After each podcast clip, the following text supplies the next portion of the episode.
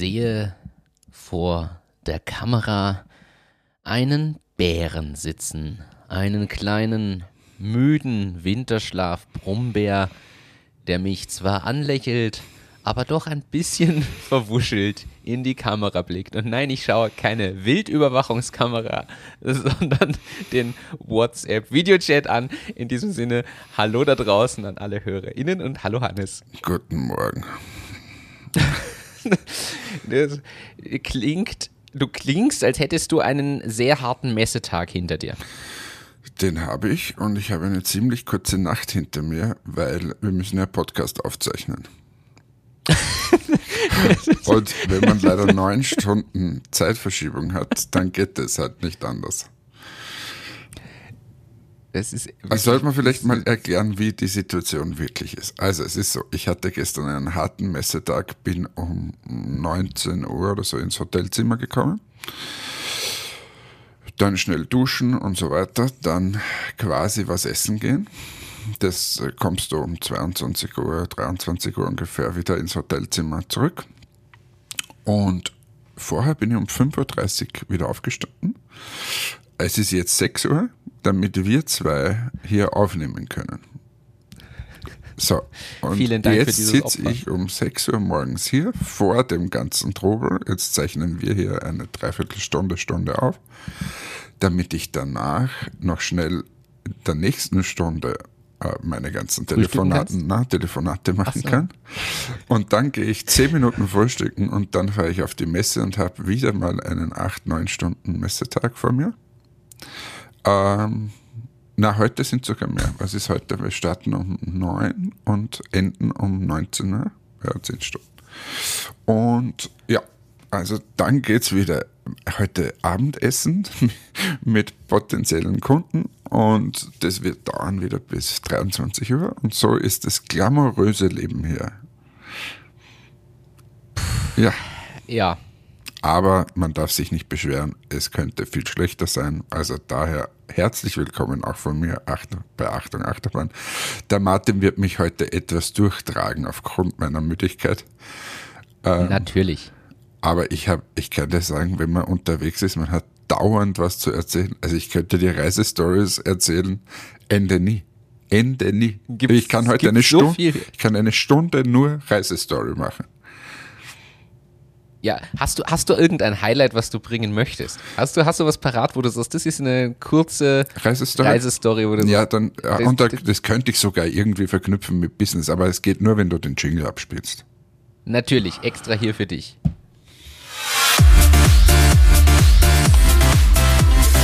Hannes Reisestories. Ja, also ähm, ich hole mal etwas weiter aus. Man kann hier fahren mit dem Taxi oder Uber oder Lyft. So, meistens nehmen wir hier Taxi oder Uber, weil Taxi und Uber ziemlich gleich teuer ist eigentlich. Ähm, kommt halt immer darauf an, was wer jetzt dann gerade da ist und ob man Uber holt oder nicht. Vor zwei Tagen oder so sind wir dann mit einem Uber gefahren und habe mal den Uber-Fahrer gefragt, was verdient man eigentlich so hier als Uber-Fahrer? So, da wird dir dann erklärt, wenn du das ganz normal machst, hier äh, acht Stunden den Tag fährst und das fünf Tage die Woche, verdienst du in der Woche 1600 äh, netto. Dollar, ähm, ab, da ist schon alles abgezogen. Das heißt, die guten Freunde hier verdienen 6000 Dollar.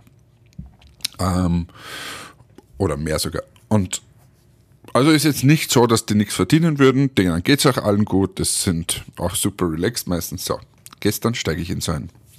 Also rufe ich ein Uber. Und wir sind im Convention Center. Das ist riesig. Das ist mir schon bewusst. Und dieses Convention Center hat einen Nordeingang, einen Westeingang und so weiter. Wir sind beim so West. wie man es von Messen üblicherweise Klar, auch. Wir sind beim Westeingang. Gut, ich weiß das, will das in die Uber-App eingeben Geht aber nicht. Weil wenn ich dort Westeingang eingebe, dann ist es irgendwo aber nicht dort, wo ich hin muss.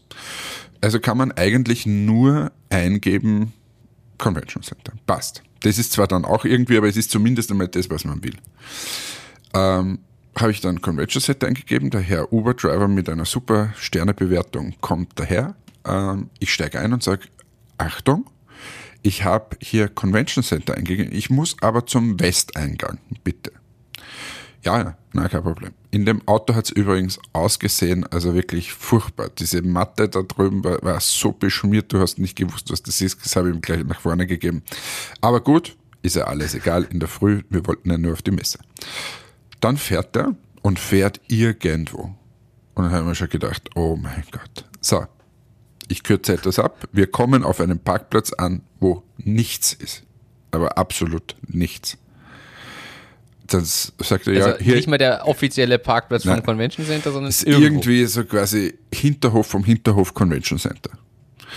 Kilometerweit entfernt von dort, wo wir eigentlich hin wollten. Ähm, dann sage ich, Entschuldigung, ähm, das ist jetzt nicht der Westeingang.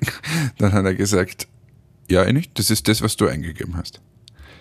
Dann habe ich gesagt, ja, aber ich bin ja eingestiegen und habe gesagt, bitte zum Westeingang, weil ich ja genau weiß, dass das da. Ja, na, dann muss ich das halt richtig eingeben. Dann habe ich gesagt, äh, es tut mir okay. leid, es ging nicht. Also es wäre so total nett du, voll freundlich. Und der wurde immer aggressiver und krantig. Und dann habe ich, hab ich, hat er wieder gesagt, ja, ich muss das halt eingeben. Und dann habe ich gesagt, ja, aber du bist doch der Fahrer. Kannst du mich bitte dort jetzt hinbringen einfach? Und er hat gesagt, don't be smart. Das war das Erste. Und ich habe gesagt, ich bin nicht smart, ich bin nur der Gast hier und ich sage dir nur, wo ich hin will und es tut mir leid, dass man es nicht eingeben kann. Und er ist immer, don't be smart. Und irgendwann hat er gesagt, don't be a smart ass. Und ah. dann habe ich ihn angeschaut und habe gesagt, uh, don't call me ass. Und uh, ja, also na, er hat nicht ass gesagt. Da habe ich gesagt, doch, du hast ass gesagt und jetzt, du kannst dich gerne entschuldigen und es bringt mich einfach zu dem scheiß Westeingang. Na, er schmeißt mich jetzt raus. Der hat mich dort dann mhm. wirklich rausgeschmissen, im Nirgendwo. Äh, und, also nicht nur mich, die Angie auch. Und dann sind wir da gestanden, irgendwo. Also ich meine, du musst ja wissen, es hat ja 43 Grad, du stehst auf einem Parkplatz, du hast kein Internet ähm, und kannst jetzt nicht den nächsten Uber-Driver und so weiter. Gut. Das ist passiert, ich war ziemlich äh, echauffiert, wie man so steht. da sind wir ein Stückchen gegangen und dann war dort so ein so ein Transporter für, der holt normalerweise die Leute vom Flughafen ab und bringt sie zum Hotel. So. Und dann ist die Angie da gegangen und hat gesagt, ja, wissen Sie, wo der Westeingang ist? Und dann hat er gesagt, ja, ja, na komm, jump in und ich bringe euch hin. Und jetzt zeige ich eben diese zwei Seiten, die diese Stadt auch hat. Der eine Typ war einfach ein Arschloch, der zu viel verdient und einfach null Interesse hat. Die haben auch keine Ahnung, die kennen sich hinter und vorne in dieser Stadt nicht aus, sondern der, der fährt laut seinem Navi, was ihm Uber sagt und sonst gar nichts mehr, keine Ahnung von nichts. Und dann eben zu dem Herrn, es war ein älterer Herr, da sind wir dann eingestiegen, der, er bringt uns jetzt zum Westeingang. Wir hatten den Bus für uns, so quasi. Er bringt uns jetzt einfach. Und dann hat er erzählt, na, er ist schon in Pension und er macht Comedy. Und hat dann in dem Bus eine Comedy-Vorstellung gegeben und hat uns Witze erzählt. Ähm, und was der immer so gefragt, also typisch Army-Comedy. Ja, hey, bist du verheiratet? Hast du ein Kind? Ah, wirklich? Ja, na, weil meine Frau und, und hat dann irgendwelche Witze über das erzählt. Und das ging die ganze Autofahrt. Wir sind übrigens 10, 15 Minuten noch gefahren. Also es ist jetzt nicht so, dass ich hier lüge, dass das am Arsch der Welt war. Und äh, bin dann eben ausgestiegen, habe ihm auch natürlich ein sehr, sehr gutes Trinkgeld bzw. Fahrtgeld gegeben. Der hat sich wahnsinnig gefreut und wir auch, weil der uns direkt vor die Haustüre gebracht. Aber da sieht Wahnsinn. man mal, äh, was ist so passiert, wenn du einfach unterwegs bist. An dieser Stelle, ich weiß es nicht, erstens mein Wunsch ans Universum, dass wir von dort wieder weggebracht werden, hat gefruchtet. Das war, ich schicke immer Wünsche ans Universum für alle, die es nicht wissen. Und nochmal an diesen extrem netten Comedy-Mann da, ähm, der uns dann auch noch erzählt hat, dass er, dass er in seiner Freizeit jetzt weniger Comedy spielt, weil er sich um benachteiligte Personen äh, kümmert und ähm, dort 14 so Selbsthilfegruppen und so weiter leitet. Und äh, es war einfach irre. Du steigst in so einen Bus ein und der erzählt dir das an. Ja. Das war nur das, das eine Story. Nach einem Du hast, also und, und ich kann mir vorstellen, du, wenn du jetzt jeden Tag zehn so Stories hast, dann kannst äh, du bald ein Comedy-Programm schreiben. Da mache ich, mache ich in, mache ich in Podcast. Wenn ich mache ich mal einen Podcast, wenn das so ist. Ähm, der nennt sich dann Achtung Achterbahn und da erzähle ich heute immer wieder mal so eine Reisestory. Mit dem komme ich dann zwei Jahre durch und wirke so, wie wenn ich extrem viel erlebe. das heißt, du sammelst jetzt wieder für den nächsten Lockdown. ich sammle für die nächsten zwei Jahre Achtung Achterbahn. Ich muss immer vorbauen. Aber ich, mein Problem ist, ich, ich denke mir dann in der Situation, nein, das muss ich da erzählen und ich muss mir das aufschreiben und vergesse dann immer. Ich kann nachher gerne am Ende noch eine Story erzählen zum Thema Hotel und wie das hier so ist und Covid und äh, Freundlichkeit, weil da habe ich gestern auch was erlebt. Aber das mache ich dann am Ende, weil du hast jetzt sicher ganz viele Business-Themen. ich finde das viel spannender, was du da so berichtest. Ja, ich fange ich fang mal mit den Business-Themen. Also erstens danke an das Feedback aus der Community. Ich habe dir die zwei Sachen auch weitergeleitet heute schon. Ich weiß nicht, ob du schon Gelegenheit hattest, das zu lesen. Also ich habe mit einem sehr müden Auge mal drüber geschaut, aber es war schwierig zu lesen das, das, erste Thema ist tatsächlich mal ein Feedback aus der Community. Ähm, danke an Christoph an der Stelle. Der hat unsere Folge sich angehört, wo wir gesagt haben, dass man als Elektrofahrer ein bisschen so wie, keine Ahnung, aussätzig behandelt wird an den Ladestationen und hat mir einen Link geschickt zur Elektro-Lounge in Mauthausen, also hier in Oberösterreich. Und ich habe beim Fahrradfahren schon öfter die Werbeplakate dafür gesehen. Das ist tatsächlich genau so, wie wir uns das vorstellen beschrieben haben. Dort gibt es Kaffee und Getränke und Snackautomaten. Dort gibt es bequeme Steh- und Sitzmöglichkeiten. Dort gibt es WLAN, dort gibt es Toiletten, überdacht, richtig eine, eine Lounge tatsächlich. Schaut irrsinnig hochwertig aus. Und du hast draußen etliche Lademöglichkeiten. Schnelllader, Langsamlader, Multilader, keine Ahnung, alles was mit Laden des Elektrofahrzeugs zu tun hat an Optionen. Schaut wirklich cool aus, modern gemacht. So stellt man sich das vor. Für mich nur die Frage, was macht das in Mauthausen? Was jetzt nicht der Knotenpunkt schlechthin ist aus meiner Sicht, sondern aber genau so müsste das an den Autobahnen sein. Was ich nicht, ideal. also was mir da auffällt, kennst du vor unserem Lager steht so, wie heißen die, eine, heißen die Bistrobox? Bistrobox, glaube ich, heißt das, oder? Ah, ja, ja, ja, ja. Ähm, das ist so ein Container, der umge oder mehrere Container, die umgebaut werden zu einem wirklich, zu so einer Lounge sagen Sie immer so. Also es ja. sind lauter Automaten drinnen und ein bisschen eine Sitzgelegenheit kommt ja sogar aus Oberösterreich, wenn mich nicht alles täuscht. Ist ein oberösterreichisches Startup, richtig. Ähm, und warum sind diese Bistrobox, wenn Sie das nehmen, diese Bistrobox und an alle diese Knotenpunkte Lader einfach hinstellen daneben, das sind wie zwei Containerplätze oder weiß ich nicht, was die brauchen. Und die Sache ist mal zu einem sehr großen Teil geritzt. Und ja. das verstehe ich nicht. Und Bistrobox würde nebenbei wahrscheinlich auch einen guten Umsatz machen. Jetzt weiß ich nicht, ja, ob das deren Strategie ist, aber das könnte mal eine Anregung sein. Absolut. Und wie gesagt, ich bin aber noch immer der Meinung, dass das noch mehr an Autobahnen dann sein müsste. Also selbst wenn es nicht direkt am Rastplatz ist, dann muss es gleich hinter einer Abfahrt irgendwo sein. Also es kann halt nicht sein, dass ich quasi irgendwo abfahren muss, um da hinzukommen und das so bequem ja, zu haben. Ja, aber es geht ja nicht nur, also normale Tankstellen sind ja auch nicht nur an der, an der Autobahn, sondern ähm, die sind ja auch überall und du brauchst ja auch diese Ladeinfrastruktur überall, weil du hast ja auch die, wenn der Lidl mal nicht mehr ist und das nicht mehr macht, brauchst du ja zum Beispiel in Gallneukirchen eine Ladeinfrastruktur, wo ich wohne. Und da gibt's ja, glaube ich, nichts. Also es gibt schon diese, äh, weiß nicht, was der, diese ganz öffentlichen Dinger, wo du einfach 100 Jahre lädst und so, sowas gibt's in so einem Backhaus und einmal oben bei unserem Berg dort, das aber das ist ja nichts, das ist ja keine Ladeinfrastruktur. Das ist was, was ich ja nicht verstehe. Warum nicht die Gemeinden zum Beispiel? Könnte man mal eine Großoffensive machen, dass jede Gemeinde mal zumindest in Österreich muss eine Ladesäule hinstellen. Und zwar eine ja. Schnellladesäule. Jetzt nicht eine Steckdose, nicht, dass das Verlängerungskabel aus dem Gemeindehaus herausgelegt wird, sondern eine Ladeinfrastruktur schaffen. Und wenn das mal wäre, dann hättest du in jeder Gemeinde, weißt du in Österreich ganz sicher, dass ich dorthin fahre. Ja, und was meinst du, was das bringen würde? Also das bringt natürlich, dass da viele heimische Betriebe weiß nicht, den Sockelfundament machen, das und das aufstellen und so weiter. Das würde ich auch an österreichische Betriebe geben. Und das muss innerhalb von einem oder zwei Jahren passieren. Ja, was meinst du, wie, wie cool das ist? Naja, also, also erstens, ich würde es noch koppeln, koppeln dann sogar mit einer PV-Anlage, also dass quasi der Strom auch wirklich äh, dort erzeugt wird äh, und, und entsteht. Gleichzeitig, äh, das sehe ich ein bisschen anders als du. Ich glaube, jede Gemeinde eine Schnellladesäule ist einfach die, aus meiner Sicht trotzdem ein bisschen der falsche Ansatz, weil dieses Schnellladen brauchst du nur, wenn du viel fährst. Also es braucht nicht jede Gemeinde eine Schnellladesäule. Das ist völlig ja, aber das Problem, Ja, aber das Problem ist auch, also das Schnellladen geht ja nicht um das viel. Nimm, sagen wir in der Gemeinde gibt es äh, oder eine Schnellladesäule, wie auch immer, ich weiß ja gar nicht, ab wann heißt es Schnellladen. Äh, ist das schon glaub, mit da 22 kW oder ist das bei 50 kW? 50. Alles, was halt den großen Stecker quasi hat und nicht mehr den Typ 2 Stecker sondern was das DCC, den DCC-Stecker okay. hat. Ja, also ab 50. Quasi aber, alles, wo du mit Gleichstrom und nicht mit Wechselstrom lädst.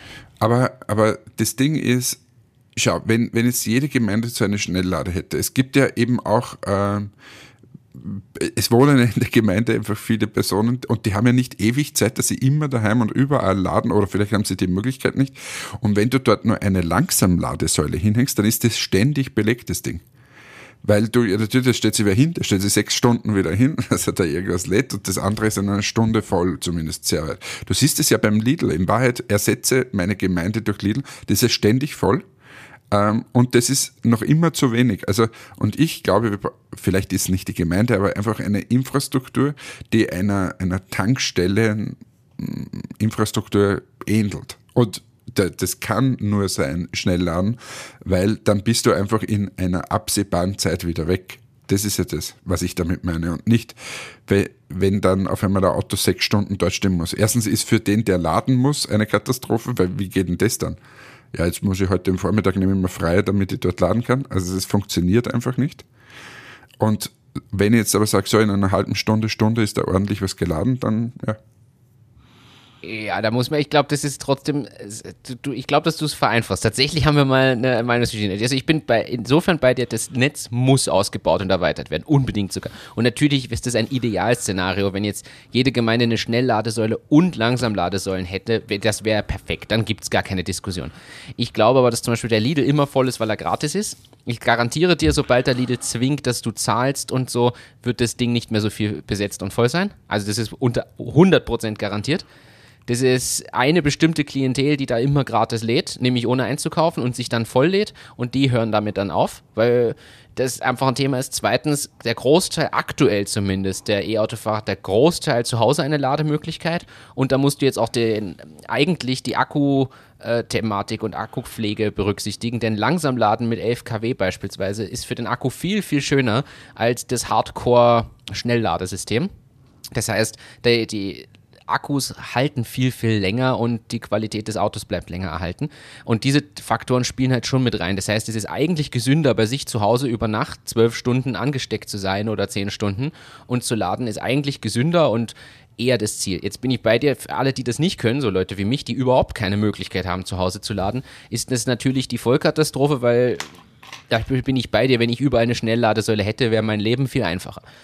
So, ich kombiniere es halt und das lernt man einfach irgendwann, dass man es kombiniert. Jetzt, ich war die Woche bei meinem Trainer zur Laktatdiagnostik, da ist um die Ecke eine Ladesäule, ja, dann hänge ich halt die zweieinhalb Stunden, die ich da bin, so lange dort an der Ladesäule, weil es sich ohnehin anbietet, weil ich ja sowieso parke und dort stehe.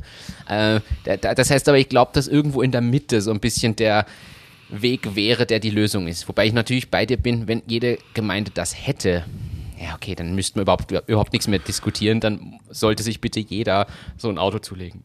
Naja, wenn es jede Gemeinde hätte, würdest du einen Faktor ausschalten und zwar der Unsicherheit. Der Unsicherheit, dass es irgendwo quasi, ich fahre jetzt ins Nirgendwo, kann ich dort dann eh tanken. Das heißt ja mit der normalen äh, Tankstelle, also ist ja absurd, wie viele Tankstellen es überhaupt in Österreich zum Beispiel gibt. Ich habe ja, egal wo ich hingefahren bin, nie drüber nachgedacht, ob ich irgendwo mal tanken kann. Und selbst wenn da nur mehr zehn Kilometer gestanden sind, war mir bewusst, ich habe nachher eine Tankstelle.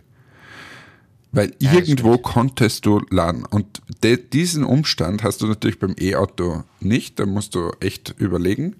Und du würdest diesen, diesen Unsicherheitsfaktor wegbekommen. Aber ist ja eh egal. Wir, wir bauen es ja sowieso nicht. Wir kriegen ja sonst auch nichts hin in diesen Infrastrukturthemen. Also ist ja eh alles wurscht. es gibt übrigens, weil du das gerade gesagt hast, es gibt eine Tankstellenstatistik und zwar aufgegliedert, also es ist ja unpackbar, was da für ein Business dahinter steckt, aufgegliedert. Ich kann dir jetzt für jeden Anbieter, also jedes Tankstellenbetreibernetz sagen, wie viele Stationen die in Österreich haben. Und ich suche gerade die Gesamtsumme. Wenn ich das hier richtig sehe, gab es Ende 2021 2748 Tankstellen in Österreich. Ja, und ich glaube, es gibt 3000 Gemeinden ungefähr. Also es ist nicht in jeder Gemeinde natürlich ein, eine Tankstelle, das muss man dann auch sagen. Wahrscheinlich rechnet sie sich einfach nicht in jeder dieser ganz kleinen Gemeinden dann. Aber das müsste man sich einfach anschauen. nur ich, mir geht es ja nicht um die Gemeinde selber, sondern mir geht es um das, wo es einfach so trotzdem ein viel besseres Netz, äh, das man über Österreich legt und sagt, okay, da kannst du sicher sein, innerhalb von sagen wir mal 50 Kilometer oder 20 Kilometer findest du mal eine Tankstelle da, da bin ich bei dir, aber ja, wir können uns noch freuen, wo das hinführt. Hast du gelesen, Tesla, weil wir bei dem Thema sind, Tesla hat ein, auf irgendeiner Show einen solarbetriebenen Anhänger vorgestellt, den man ans E-Auto hängen kann und der quasi ein integriertes Akku-Pack hat im Anhänger und aber Solarzellen, sodass der das Ding auch laden kann. Äh, und es wird ja immer von der German Reichweitenangst gesprochen äh, und da quasi das positioniert. Gleichzeitig ist es aber irgendwie so, das Ding muss, keine Ahnung, wie viele Tage in der Sonne stehen, damit allein dieses Akku weglädt und am Ende bringt es halt irgendwie eine Reichweite von, frag mich, minimal. Also es bringt genau gar nichts aber es wurde total gefeiert. Also ich bin jetzt zum ersten Mal, glaube ich, so wirklich Tesla 3 gefahren. So, und jetzt alle Tesla-Jünger werden jetzt komplett durchdrehen, was ich jetzt gleich sage. Du bist Tesla gefahren? Ja, also dieses Model 3 Geil. hier. So. Und äh, also Katastrophale da, Bearbeitung, oder? Was ist das für ein Spielzeugauto? Also wirklich, das ist ja, äh, es fühlt sich so an, wie wenn jemand einfach die Software programmiert hätte, das dann auf dieses Tablet gespielt hat und dann gesagt hat, so, und jetzt haben wir noch ein bisschen Geld über, jetzt bauen wir ein Auto rundherum. Also da, da ist ja alles an Komfort, das es so gegeben hat, ist mal weg. So, allen Schnickschnack, jede schöne verbaute Geschichte ist alles weg. Und da drinnen ist einfach ein Tablet und gerade, dass das Lenkrad noch hingemacht haben. Also es ist so reduziert und ja, muss einem gefallen. Mir gefällt es jedenfalls nicht. Ich finde die Verarbeitung total schlecht. Also es ist ein Wahnsinn, dieses Auto, wie das klappert, scheppert und so weiter. Und ja, das kann man hier schon beurteilen, weil hier sind äh, einfach die, die Autos viel unterwegs und wenn du das mal vergleichst mit anderen, da kommen andere Autos her, die mindestens genauso hergenommen werden und da klappert eben sehr wenig bis nichts. Ähm, ja, also bin da jetzt nicht der größte Tesla-Fan, glaube ich ich unterschreibe das, ich habe auch schon oft gelesen und auch mir sagen lassen, dass auch die Verarbeitungsqualität und solche Themen ja sehr, sagen wir mal, sehr amerikanisch ist. Und das, dass die aber softwareseitig einfach, dass, dass quasi VW und Co. sich eigentlich softwareseitig was abschauen können. Und das ja, das glaube ich, so, ja, das glaube ich sofort. Zum Beispiel, was ein, ein geiles Feature war, ähm, der hat so die Kameras quasi immer eingeschaltet und wenn vor dem Auto ein Hund gelaufen ist, erkennt er, dass das ein Hund ist. Also er zeigt nicht das Kamerabild, sondern er zeigt einen Hund so vorbeigehen. Und das sind schon so, ja, so äh, einfach, wie gesagt, jemand hat sich hingesetzt, hat eine Software gemacht und nachher gesagt, diese Software brauchen wir auch in einem Auto. Ja, aber es ist, ja, wie gesagt, das ist der umgedrehte Weg bei uns. Ich krieg's durch, durch Skoda mit. Also tut mir leid, die App und das Softwareseitige ist ein, ein Horror bei dem, bei dem Auto. Ist tatsächlich, das kann man nur verbessern. Also die, sowohl die App als auch alles an Software im Auto kommt mir eher vor wie vor fünf Jahren gemacht und nicht wie im Jahr 2021, 2022 es sein sollte. Und dann schieben sie das Update, was sie ursprünglich für Jahresbeginn gehabt haben, jetzt inzwischen auf Ende des Jahres. Also es ist traurig. Es ist wirklich traurig. Also ja, aber äh, bin ich bin gespannt. Ich muss ehrlich gestehen, ich bin ja selbst auch noch nie Tesla gefahren aktiv. Äh, irgendwann mal gucken. Äh, aber interessant, dass du das quasi auch so bestätigst. Sie. Nächstes Thema. nächstes Thema. Du willst halt hier durch. Äh, ganz spannend. Jetzt stell dir mal folgendes Szenario vor. Stell dir vor, du hast ein Riesenunternehmen, was in vielen Ländern aktiv ist, was wirklich bekannt ist, was groß ist, was viel Umsatz macht und dein Geschäftsmodell basiert darauf, dass du Leute hast, die Essen durch die Gegend fahren. Und dann machst du eine Riesenfirmenfeier und lädst diese FahrerInnen nicht ein. Stell dir das mal vor. Hashtag Lieferando. Lieferando macht eine Firmenfeier, wirklich Riesenfeier und Ding und hat nicht einen einzigen Fahrer, nicht eine einzige Fahrerin eingeladen. Da feiert nur das Management. Ist aber die Firmenfeier. Und ich habe das gelesen und mir gedacht, boah, die kriegen auch online ein bisschen Shitstorm dafür, äh, weil du kannst ja nicht dein Geschäftsmodell aufbauen auf der Leistung von Leuten und dann niemanden von denen einladen. Selbst wenn du sagst, das können wir nicht, weil das sind so viele, es kriegt jeder irgendwie ein Sommerpaket und da ist irgendwas drin und irgendein, bitte macht ihr damit eure Feier und Ding. Aber, aber einfach niemand, gar nichts, nix, nada. Nur das Management feiert quasi. Ja, aber da weißt Nur die Business-Büroleute. Ja, ja, aber da weißt du ja ganz genau, dass das nicht auf einem Firmenwertekonstrukt aufgebaut ist, sondern die sehen das halt einfach als unter Anführungszeichen Ressource. Und äh, wenn es ein Roboter könnte, würde es ein Roboter machen. Und sie sehen den Kern der, der Firma eigentlich nicht bei den Fahrern, sondern bei sich selbst. Dass sie sagen, wir haben das jetzt geil programmiert und deshalb kaufen die Leute bei uns ein. Und das ist so was diese Leute oft übersehen, ist eben genau, was es eigentlich ausmacht. Also, dass es erstens das Restaurant ist, das am Ende des Tages trotzdem, wenn ich dort geile Restaurants drinnen habe und die ein gutes Essen anliefern, mal, das extrem viel wert ist. Und das zweite ist, wenn der Fahrer beschissen ist und nicht sehr freundlich, ähm, dann werde ich dort wahrscheinlich auch nicht wieder bestellen. Und das übersehen die einfach. Und sie überschätzen sich selbst. Da ist aber wahrscheinlich Lieferando nicht der Einzige. Also, ähm, das stimmt. Ich bin zum Beispiel auch gespannt, wie Uber mit meinem Fall umgeht, weil ich habe das natürlich gemeldet, dass mich der beschimpft hat und so weiter. Aber kriegst du dein Geld zurück? Keine Ahnung, weiß nicht. Hab's jetzt mal beschwert. Schauen, ob überhaupt irgendwas kommt.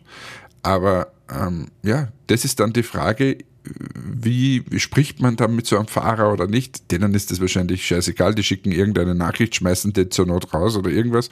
Also ich glaube, die, die, die sehen das tatsächlich so, sie sitzen in deren Turm, dort kommen die vielen Investmillionen rein und wer das dann am Ende macht, ob der sicher ist oder nicht oder sonst was, ist denen scheißegal. Leider ist es so und das muss man mal äh, quasi einsehen, dass das so ist und dann kann man ja seine Schlüsse äh, ziehen. Das, das es wäre auch super mal von Lieferando-Fahrern, dass die dann sagen, du, passt, dann fahre ich halt an dem, in dem Zeitraum, wo die deren Firmenfeier, mache ich auch meine Feier, aber bringe halt kein Essen. Was meinst du, was da los ist? Das ist, das ist die, tatsächlich die Frage, ob das funktionieren würde oder nicht. Oder ob die einfach rausgeschmissen werden und die nächsten FahrerInnen werden gesucht. Ja, da sind wir bei einem spannenden Thema. Wo sind denn bitte die ganzen Leute? Also sehr spannendes Thema, ja, fragst mich auch. Ich, ich, ehrlich, ich kann es nicht mehr hören. Das ist, dann wäre eigentlich die perfekte Überleitung für meine letzte Reisestory gewesen. Aber wo sind denn die ganzen Leute? Ich kann diese Sätze mit, ja, na, wir haben jetzt Personalmangel und ja, du weißt ja, es war Covid und so weiter, nicht mehr hören. Weil wir haben von der Wirtschaftsleistung, glaube ich, sogar vor Krisenniveau. Also das heißt, wir haben weniger Themen, die wir quasi erledigen müssen. Aber sagen wir, wenn selbst wenn es dieselbe Wirtschaftsleistung ist wie vorher, wir, wir sind ja nicht dramatisch viel weniger Leute auf dieser Welt geworden. Also das heißt, es muss jetzt so sein, entweder es gibt Bereiche, wo unfassbar viele Leute hingegangen sind, nämlich nicht nur ein paar, sondern da reden wir von Millionen und Abermillionen Leute. Und in ja. diese Branchen haben wir überhaupt kein Problem mehr. Und dafür haben wir überall anders, wo ich hinkomme, Hotel, Gastronomie, Taxi, alles Mögliche, was es so gibt, haben keine Leute mehr. Also, und jedes Unternehmen, das ich kenne, sucht derzeit Mitarbeiter und findet keine.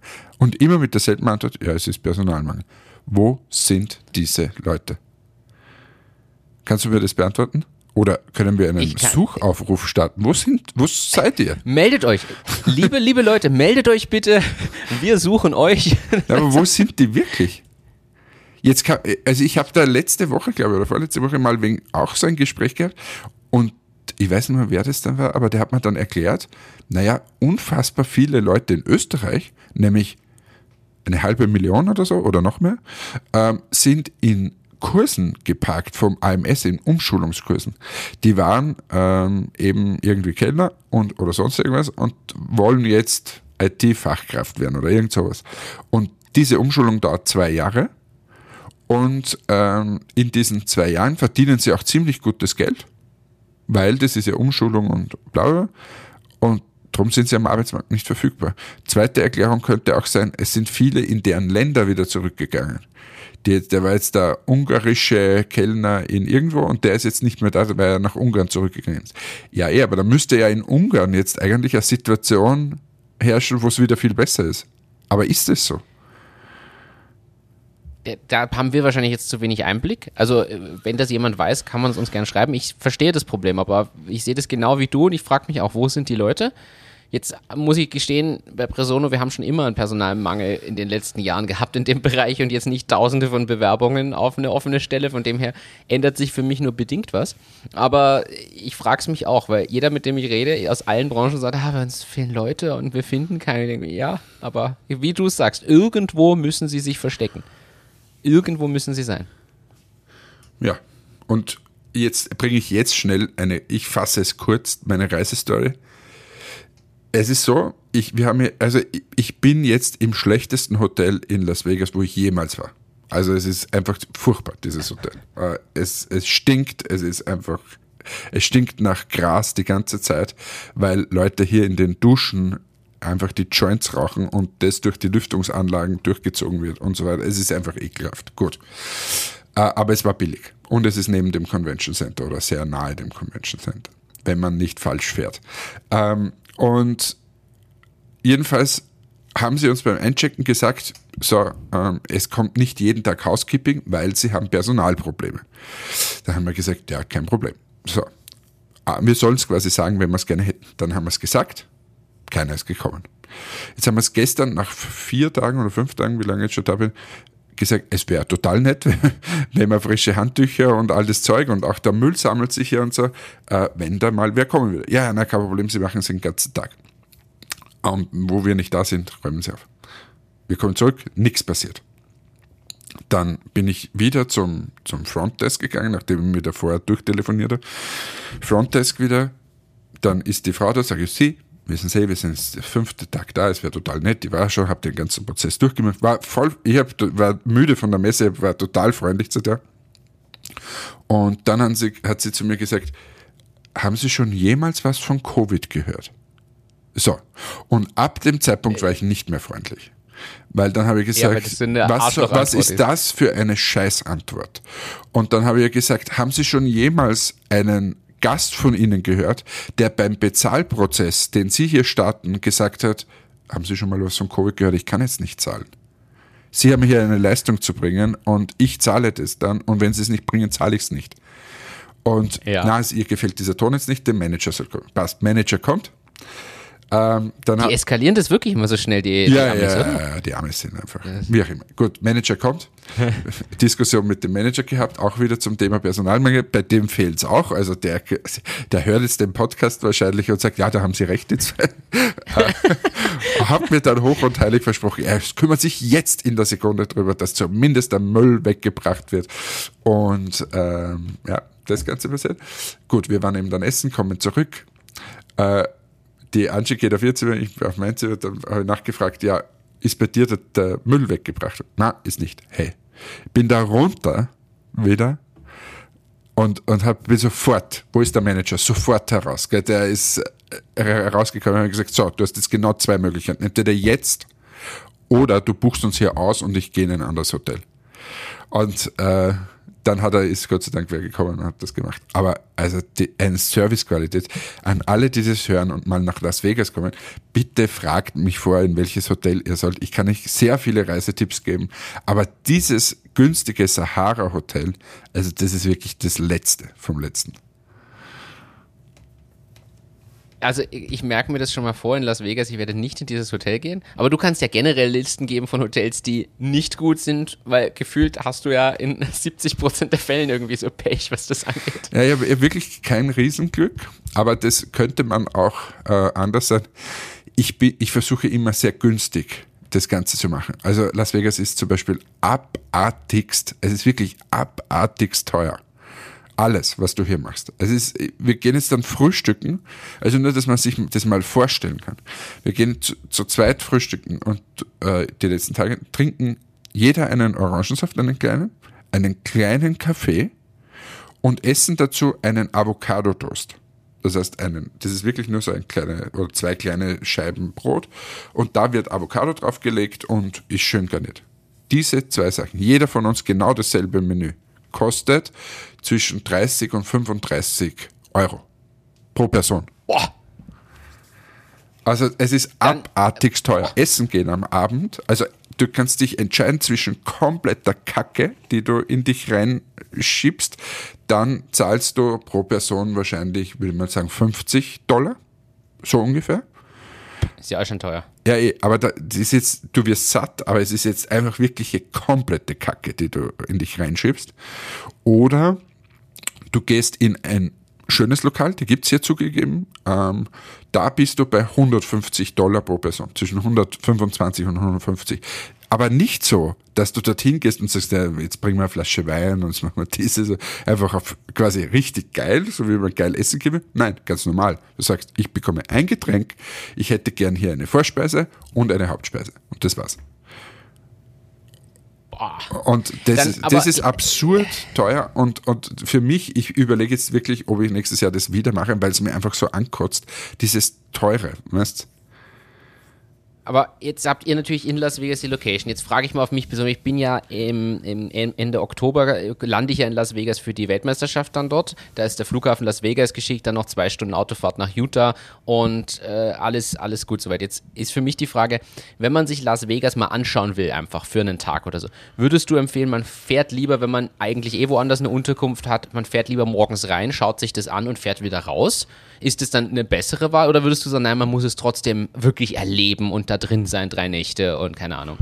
Hm, ja, also wenn, so wie du das machst als Touri, würde ich schon hier bleiben. Also und einfach zwei Nächte das machen oder einen, keine Ahnung, einfach ein bisschen.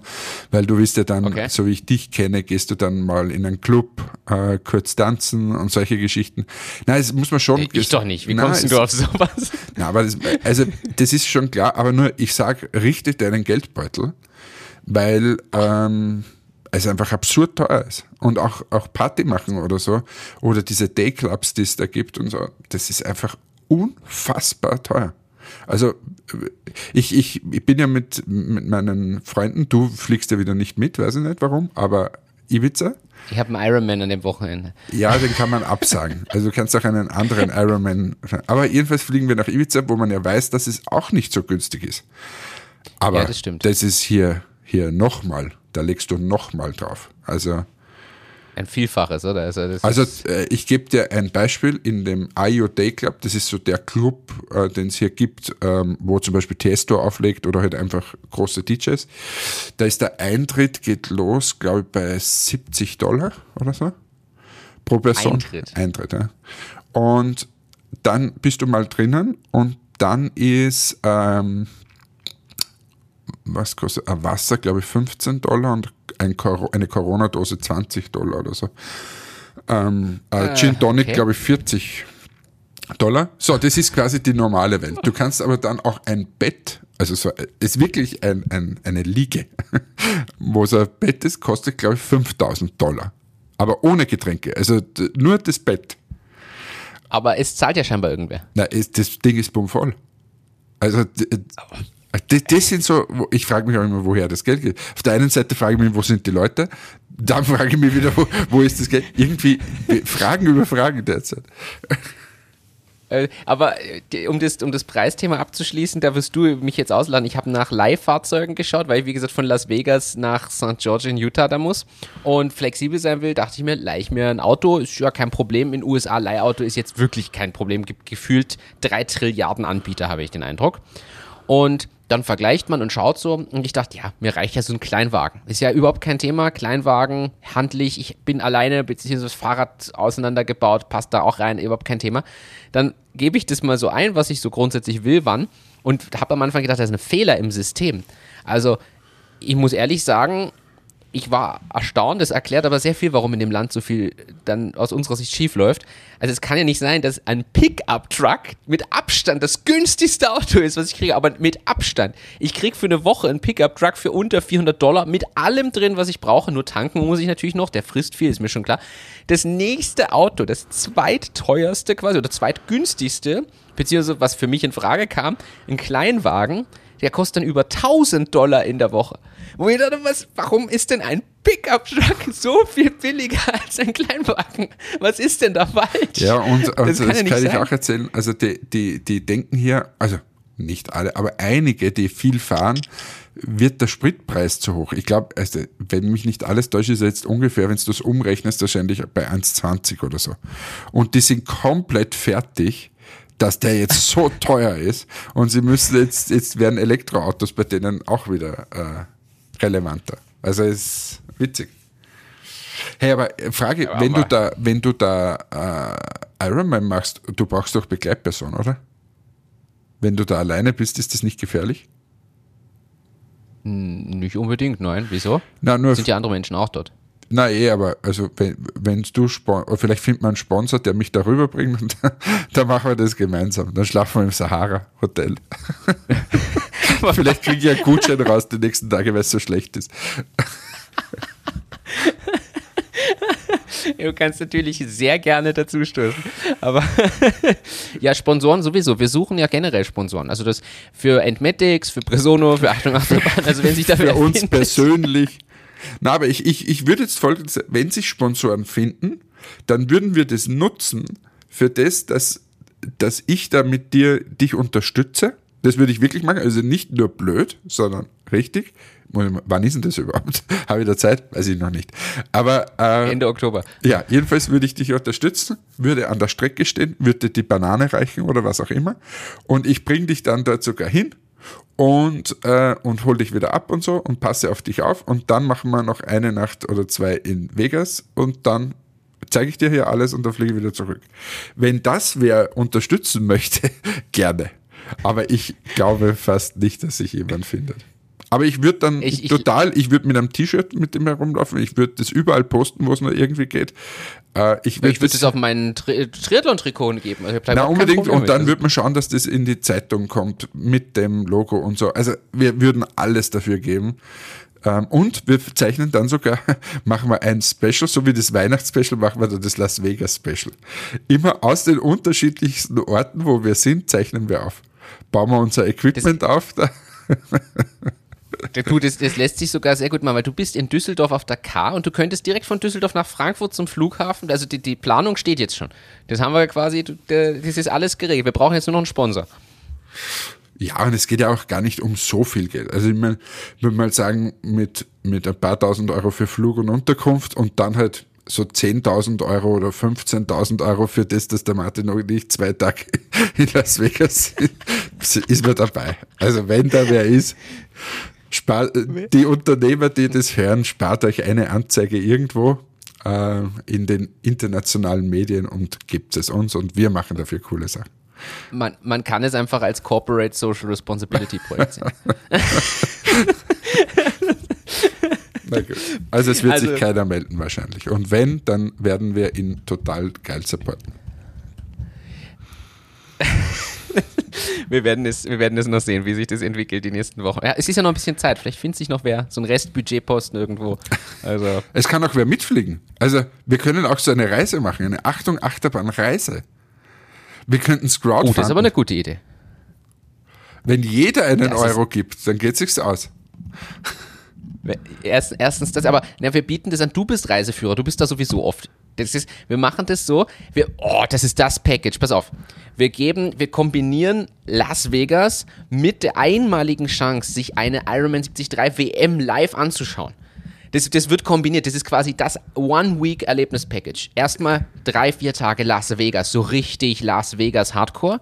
Und dann geht man ein bisschen so die, in ein, zwei Nationalparks für einen Tag, macht einen Ausflug, schaut sich noch die WM an und dann ist man so, boah, Wahnsinn, da habe ich jetzt aber alles gesehen. Ja. Und das bieten wir an. Und das kostet pro mal, Person, du kennst du die Preise. Mal schauen, ob den Pickup Truck, ob das ein riesiger Pickup Truck ist oder ob man das einen 50er Bus brauchen. Oder ich frage einfach den von gestern. Der, der Comedy-Typen, der soll uns nach Utah bringen.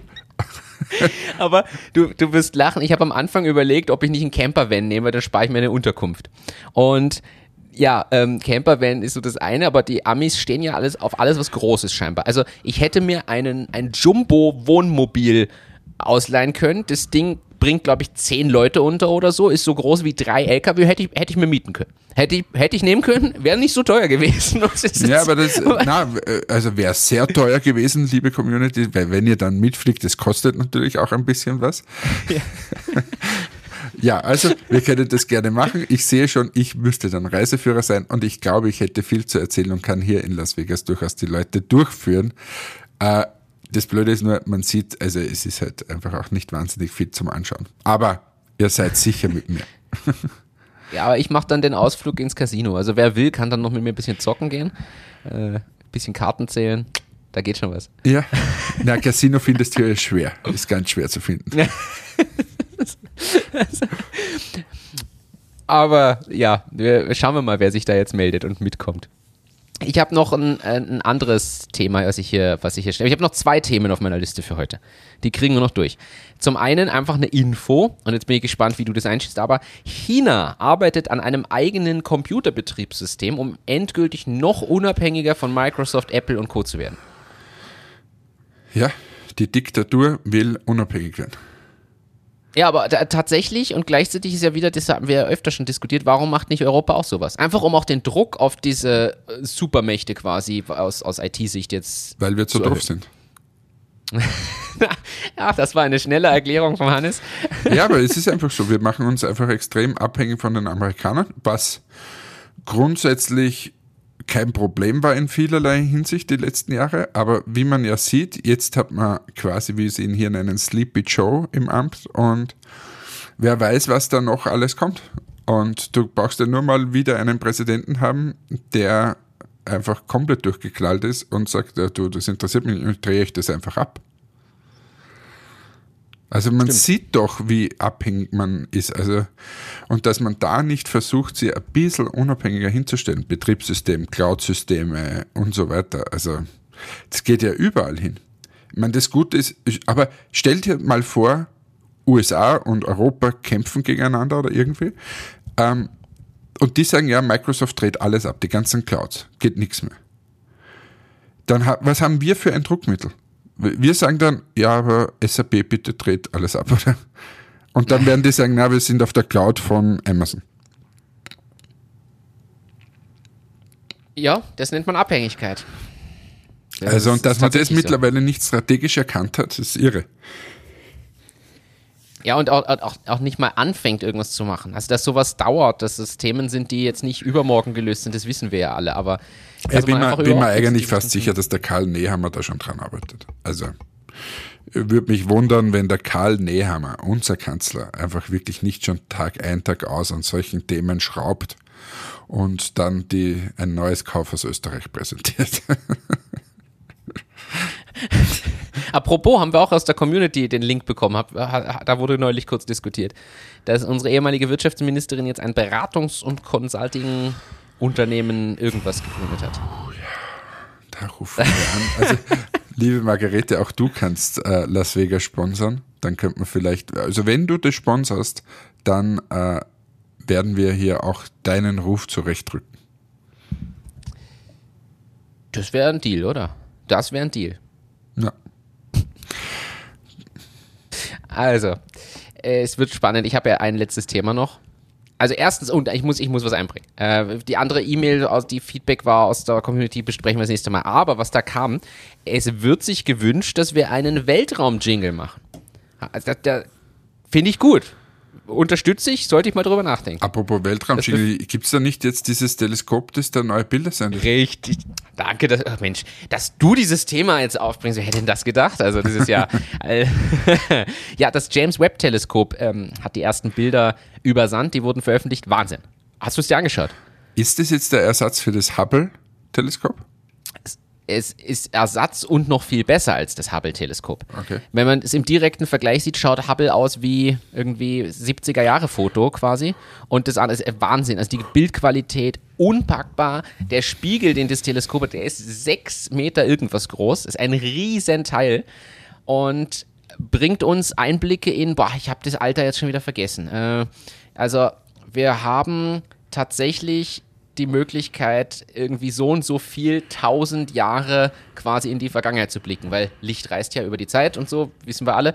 Äh, das heißt, wir wissen, wie das Weltall mal ausgesehen hat vor, ich glaube, ich glaube, dass wir auf 10 Milliarden Jahre zurückkommen oder irgend sowas jetzt von jetzt, jetzt der Reichweite das, dieser Ansichten. Ich habe der Anna letztens, also meiner Tochter, letztens wieder erklärt, wie, wie das mit dem Donner und mit dem Blitz funktioniert. Und das ist schon wieder so ein Thema. Soll ich es vielleicht hier nochmal kurz erklären für alle, die, die nicht wissen, wie Blitz und Donner zueinander stehen? Habe ich das schon mal erklärt hier?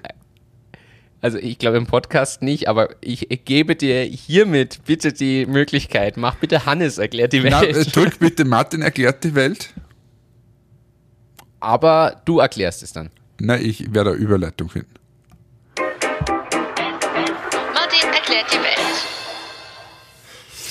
Ja, Martin, du möchtest mir jetzt sicher erklären, äh, wie so ein Gewitter, ähm, was da alles abläuft, aber lass es mich vorher mal erklären und du sagst, ob es richtig ist.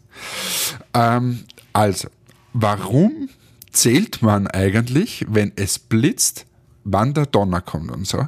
Ähm, hast du mich gefragt und ich gebe dir jetzt die Antwort. Also es ist so, wenn zwei Wolken aneinanderstoßen. Wir erklären es einfach ein bisschen einfacher. Äh, das, die ganze Energie entlädt sich und der Blitz und der Donner kommen gleichzeitig. Das heißt, es sind immer gleichzeitig. Ähm, und wir sehen aber als erstes Mal den Blitz. Warum ist es so? Weil der Blitz mit Lichtgeschwindigkeit zu uns kommt und dann sehen wir, aha, da ist es hell, das ist der Blitz gewesen, Lichtgeschwindigkeit, sagen wir mal unendlich schnell obwohl es nicht so ist, aber ich glaube, äh, da, da setze ich mich jetzt in die Nesseln, ich glaube in einer Sekunde 40.000 Kilometer oder so, aber jedenfalls ziemlich schnell. Und ähm, der Donner, was ja gleichzeitig ist, braucht etwas länger, ist langsamer, kommt nämlich nur mit Schallgeschwindigkeit daher. Und die Schallgeschwindigkeit ist ungefähr 300 Meter pro Sekunde. So, es blitzt also und was machen wir dann üblicherweise? Wir zählen 21, 22, 23 und haben jetzt, sagen wir, drei Sekunden gezählt. Das heißt, wenn's, wenn man dann den Donner hört, dann war er drei Sekunden lang unterwegs, 300 Meter pro Sekunde, mal drei sind 900 Meter ist dieser Blitz niedergegangen von mir entfernt. Das heißt, wenn man zählt und man dividiert es durch drei, dann hat man ungefähr die Kilometeranzahl die quasi das Gewitter oder diese Entladung weg ist. War das jetzt richtig oder falsch, lieber Martin? War absolut perfekt erklärt, wunderbar. Äh, Finde ich, find ich gut. Die genauen Zahlen habe ich nicht im Kopf, aber die Erklärung hätte man nicht besser wiedergeben. Und jetzt kommen wir zum Hubble-Teleskop oder wie heißt es? John Webb irgendwas Teleskop? James, James Webb. James, James Webb, Webb Teleskop. Und dort arbeitet man genau mit solchen Themen. Wie schnell ist Lichtgeschwindigkeit? und ich sehe dann diesen Stern oder nicht mehr und so weiter und dann kann ich mir ausrechnen, aha, das ist ja vor so und so vielen Jahren passiert. Und, äh, Weil er so und so viel Kilometer weg ist. Genau. Also so und so viele Millionen Kilometer. Ja, aber Dort ja. ist es ein bisschen weiter als wie, wie unsere Gewitter normalerweise. Ja, aber äh, ich finde das wirklich spannend. Die Bilder musst du dir anschauen, wirklich be beeindruckend. Ich finde ja generell diese, diese Galaxienebel und solche Sachen sind einfach phänomenale Bilder. Also auch an alle Hörerinnen und Hörer, bitte mal anschauen, James Webb Teleskop. Ich gebe es auch in die Shownotes nochmal rein. Wirklich geniale Aufnahmen. Und gleichzeitig, letzte Frage, Hannes, hältst du diese Szenarien aus Filmen überhaupt für realistisch? Also ich, der, der Mensch zerstört die Erde gerade ziemlich aktiv wir haben die ersten Wissenschaftler, die prophezeien, dass wir in 400 Jahren uns selbst ausgerottet haben. Und ich frage mich, okay, wir haben jetzt über acht Jahre hinweg ein Teleskop dahin gebracht, dass wir wieder mehr sehen, aber wir sind so weit entfernt davon, plötzlich andere Planeten zu besiedeln und dort zu leben oder irgendwie Lichtjahre weit zu reisen, dass ich mir gedacht habe, reichen die nächsten 300, 400 Jahre, um das noch aufzubauen und uns zu retten oder nicht? Ja, also ich bin da viel zuversichtlicher. Ich glaube, der Mensch ist unfassbar anpassungsfähig und er muss immer zuerst spüren, was, was es heißt, wenn was passiert. Und äh, wenn die, die Leute es dann, vor allem wenn die Entscheidungsträger es dann irgendwann mal spüren, ähm, dann wird sich auch was ändern und ich glaube nicht an die Ausrottung der Menschheit in 400 Jahren. Ich glaube, wir werden uns hier anpassen. Wie das dann ausschaut, weiß ich nicht, aber wir sind so ein anpassungsfähiges Völkchen, dass wir uns wahrscheinlich, glaube ich mal, nicht ausrotten werden. Ob man dann am Mars lebt oder sonst wo, das weiß ich jetzt nicht, aber wir werden uns anpassen. Und das ist meine, meine positive, äh, mein, mein positives Schlussplädoyer jetzt. Passt euch an und rottet euch nicht aus. Ich gehe jetzt dann auf meine Messe. Zuerst mache ich noch Passt meine Calls hier. Meine, meine Calls hier, meine Business Calls.